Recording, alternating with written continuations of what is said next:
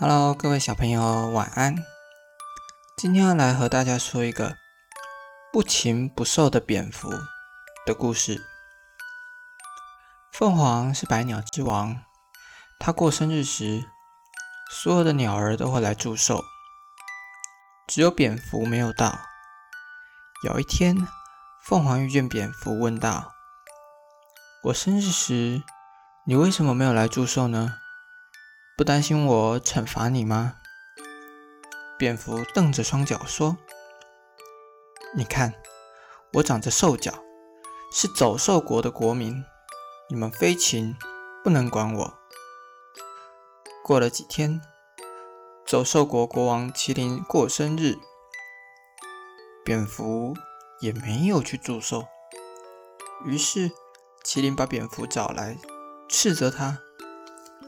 你身为走兽国国民，怎么也不来向我祝寿呢？你也太傲慢了吧！蝙蝠又狡辩说：“我有一双翅膀，是飞禽国的国民，所以不需要给走兽国的国王祝寿。”有一次，凤凰恰巧遇见麒麟，他们聊到生日的事情时，才知道蝙蝠在两边都说谎。凤凰和麒麟摇摇头说：“蝙蝠啊，这个不禽不兽的家伙，真是拿他没有办法。”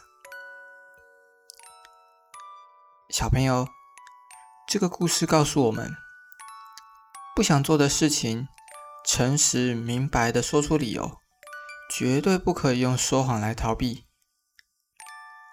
这样子，各位小朋友都明白了吗？床边故事，我们明天再见，晚安。